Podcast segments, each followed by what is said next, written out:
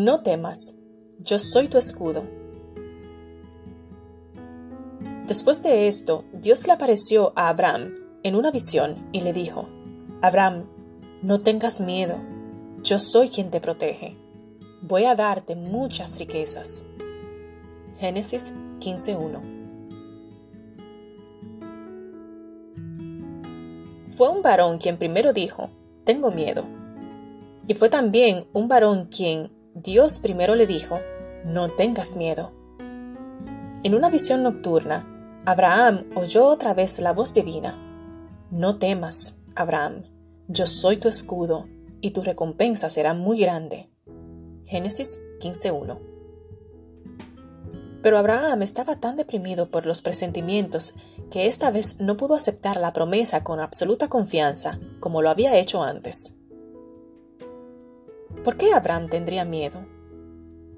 Acababa de regresar del victorioso rescate de su sobrino Lot. Le había entregado los diezmos a Melquisedec. Había renunciado al botín ofrecido por el rey de Sodoma, botín que había ganado limpiamente. Había hecho todo lo correcto. ¿De qué entonces tendría miedo? Revisando el contexto del versículo, podemos identificarnos con sus temores. Era un hombre casado, sin hijos, había salido a un país extraño. Temía no heredar la tierra donde se había mudado. Tal vez le daba miedo de que los reyes que acababa de derrotar regresaran para vengarse. No todos los miedos son producto de la desobediencia. Estos miedos podrían ser familiares para ti. ¿Tienes miedo a no tener hijos? ¿Tienes miedo a no alcanzar tus sueños? ¿Tienes miedo a vivir en un país extraño? ¿Tienes miedo a la venganza? ¿Tienes miedo de contagiarte de ese coronavirus que anda acechando por doquier?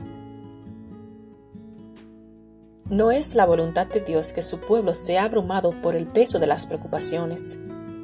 Pero nuestro Señor no nos engaña. Él no nos dice, no temas, no hay peligros en tu camino. Él sabe que hay pruebas y peligros, y nos lo ha manifestado abiertamente. Él no tiene la intención de quitar a su pueblo de medio de un mundo de pecado y maldad, pero le presenta un refugio que nunca falla. Las dos razones que Dios le dio a Abraham para no tener miedo descansan en las promesas para enfrentar este día con valor. Dios te dice, yo soy quien te protege. La primera es su promesa de protección. Luego, voy a darte muchas riquezas. La segunda promesa es que permitirá que a través de tu obediencia se haga real.